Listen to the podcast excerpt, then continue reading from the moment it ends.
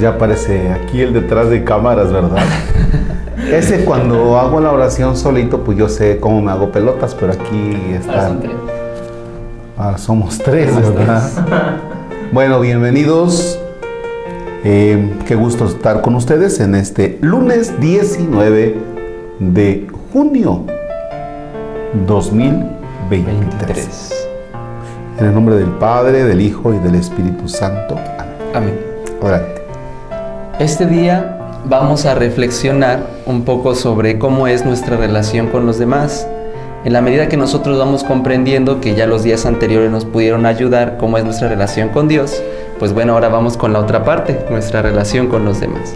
Para ello vamos a escuchar un relato muy interesante y lo cual les pido pues mucha atención. Un frío día de invierno pudimos observar un divertido comportamiento en un grupo de puercoespines. Los puercoespines se apretaban unos contra otros para defenderse del frío, pero pronto sintieron sus mutuos pinchazos y se separaron. La necesidad de calor hacía que se acercaran unos a otros, pero las espinas los forzaban a mantenerse aparte.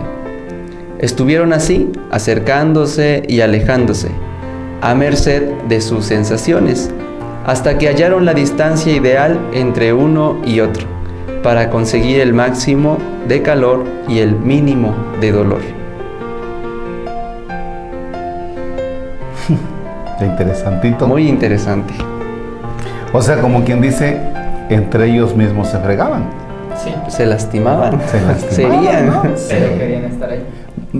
Necesitaban. Necesitaban. No es que quisieran, necesitaban estar ahí Sí. por el frío.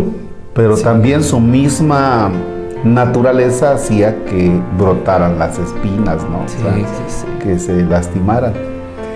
¿Se acuerdan lo que le decía el, el miércoles que subimos a la comunidad que se llama Chicahuasca? Sí, sí, sí. y les decía que en la entrada está una cadena. Ahora se estila mucho en las comunidades y colonias poner cadenas. Y les preguntaba para qué era la cadena. ¿Se acuerdan para qué es la cadena? Mm, No. Para que no entren los maleantes, ¿no? Ah, sí, sí, Eso, sí. sí, para que Ya, no ya entren los maleantes. A ver, díganme otra cosa. No, pues para que no entre el enemigo. Digo, si el enemigo está dentro de la comunidad, Claro. porque entre ellos mismos no se llevan, hablan unos de otros. Vaya, pues para que, o sea, más bien el enemigo ya está dentro. Sí. Y eso pasa a veces en nuestros hogares, el enemigo está dentro, ¿no? Claro. Sí. Nos lastimamos, nos herimos, hablamos. Y eso puede pasar también en el seminario. Sí. Y eso pasa en la empresa, y eso pasa en la oficina, En la escuela, en la casa, en la oficina. en todo lugar. Tenga usted Todo lugar. vitacilina. en la casa, en la oficina, así pasa, o sea, vaya que doña este, Cuchiclus ya le escondió la escoba a doña no sé quién, que la otra ya habló de nos, o sea, Sí. qué ganas de hacerse la vida pesada. Ya de por sí la vida es difícil y todavía nos la hacemos más difícil, ¿no? O sea, o sea, qué Sí, sí, ganas tenemos a veces de eso. Continuamos. Sí. Dice Juan en las palabras del Evangelio, este es mi mandamiento, que os améis unos a otros como yo os he amado.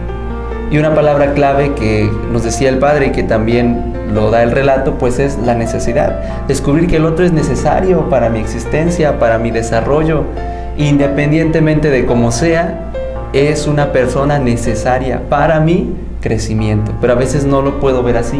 A veces yo siempre trato de ver lo mal del otro y que eso no me haga crecer. Y así empiezan las malas relaciones. Empezamos a distorsionar. Ver al otro como enemigo. ¿sí? Vaya, eh, lo peor que le puede pasar, y me remito a la comunidad, Chicahuascla. Nos dieron ese día que fuimos, el miércoles, un atolito Ajá. y un pan. Sí. Y llegaron a presumir que el pan es de ahí. Sí, es panadería. Son seis personas que pusieron una panadería. Sí. Lo peor que les puede pasar es que dentro de la comunidad se encuentren con personas que digan, ese pan está muy feo, ese pan está muy caro, Sí. yo no voy a comprarles ahí.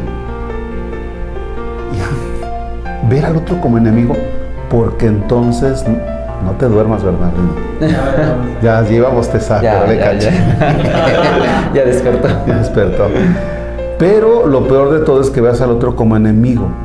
Dicen que dos garnacheras o dos tamaleras No pueden verse. no pueden verse juntas, ¿no? Pues se pelean. Cuando el otro está haciendo algo que es exitoso, sale el otro que dice, ah, yo voy a hacer igual. Y pone lo mismo y en lugar de todos hacen daño. O sea, Claro. nos convertimos en enemigos.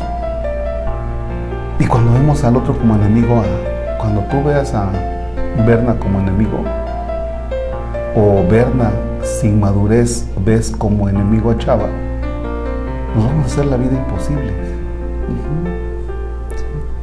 Entonces hoy, hoy a la persona que más le caiga mal a usted, hágase la pregunta, ¿por qué lo ves como enemigo? ¿Qué envidias de él? ¿Cómo ves? Sí, la verdad que es un vicio que estamos creando y que debemos de ponerle un alto, ¿no? Empezando por nuestras relaciones más Tú en el cercanas. seminario, ¿con quién no te llevas? No No, digas pues, nombres. ¿Ya, ¿Ya vieron? Ay, pobre chaval, o sea, Sí. Luego, luego, ay. Y checa por qué no te llevas, ¿no? O por qué el otro no se lleva contigo. Porque algo, algo no le cae bien de ti. Te ve como rival, te ve como alguien que no ha podido vencer o que tú no has podido vencer. Y eso pasa en la empresa, y eso pasa en la escuela, eso Claro. pasa en todos los ambientes. Así es. Continuamos. Pues bien, igual como lo decía una psicóloga, lo que te choca, te checa.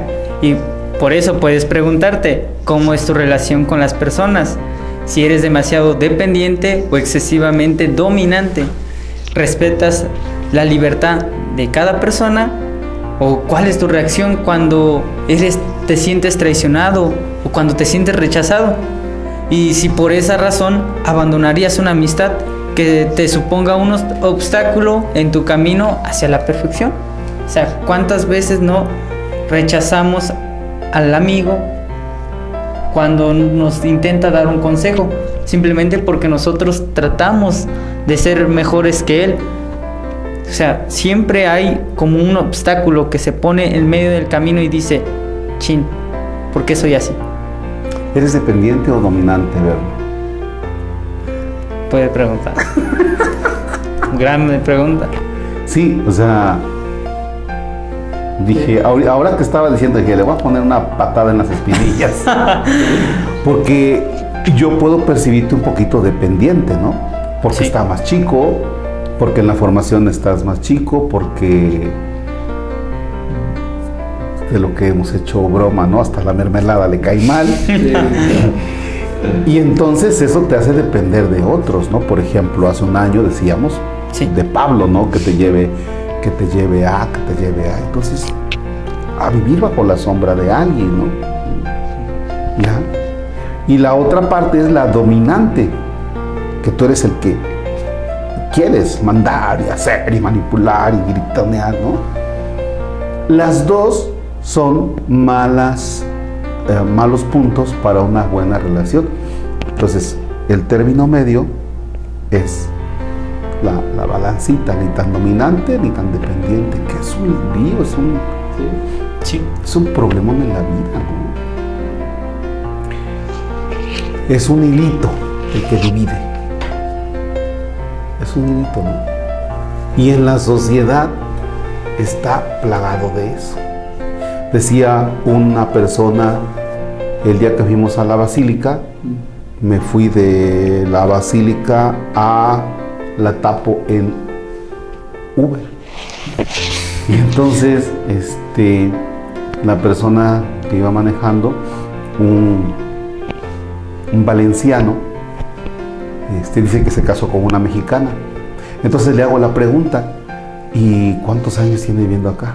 Dice, hombre, pues 14, que no sé qué. No. Y digo, ¿qué le ha parecido la Ciudad de México? Bueno, dice, que esta es una ciudad que aquí si, si, si no comes, te comen. O sea, la relación de personas, ¿cómo tiene que ser en la Ciudad de México? Sí. Si no, si te dejas, te tragan. O sea, ¿cómo poder vivir o sobrevivir en el seminario? o en tu familia, ¿no? Sí. Ay Dios. Bueno, continuamos. Sin duda que tenemos que poner todas nuestras fuerzas para poder sobrellevar nuestra relación con los demás y aprender a integrar nuestra manera de llevarnos con todos ellos, ¿no? Porque pues no lo podemos hacer solos. La ayuda también está de Dios. Y aprender el amor que el mismo Jesús nos ha enseñado. Eh, hago un comentario. Sí. ¿Cómo poner en práctica esto, la relación interpersonal, en un lugar, como dice un querido amigo, señor Carlos Ochoa? Dice, es que en el seminario están en una esferita, en una burbuja. Pero cuando un seminarista se sale, dice, sale a la jungla. No, o sea, Sí, sí. está- estás, en el, estás en el seminario, estás en una burbujita, ¿no? Sí. Tu desayunito, tu comida, tu cena, y piensas que todo es igual, ¿no? Pero cuando sales a la jungla y te empiezas a dar cuenta que, sí, por mucho que te caiga gordo un seminarista, bueno, pues hay más o menos el día que hay reconciliaciones, pues el otro va y se confiesa que le caes gordo y lo mandan a pedirte perdón y se compone el asunto como por tres días, ¿no? sí, sí. Sí, bien nos va. Sí, bien nos va. Pero en el mundo real, en el mundo real, en el mundo de los cuñados, las cuñadas, los suegros, las nueras, el desgraciado vecino, ¿no? Ay. ¿Cómo poner en práctica esto del amor, ¿no? Sí, La sí, capacidad de amar al otro. No, y luego los tiempos se prolongan, o sea, no es de tres días, como decía una semana, es de años. Que la señora le dejó de hablar que- porque le hizo no sé qué cosa y llevan años de no hablarse. O el hijo con el padre. O el hijo con el padre, también una misma relación, ya sea por un terreno o por cualquier cosa, Entre hermanos. entre hermanos. Y eso. Híjole. Bien, bueno, yo creo que ahí tenemos mucho, quizá tengamos que regresar sobre analizar qué es lo que te hace odiar al otro. O sea, ¿y como para qué quieres un terreno? ¿Como para cuánto tiempo? ¿Para 100 años?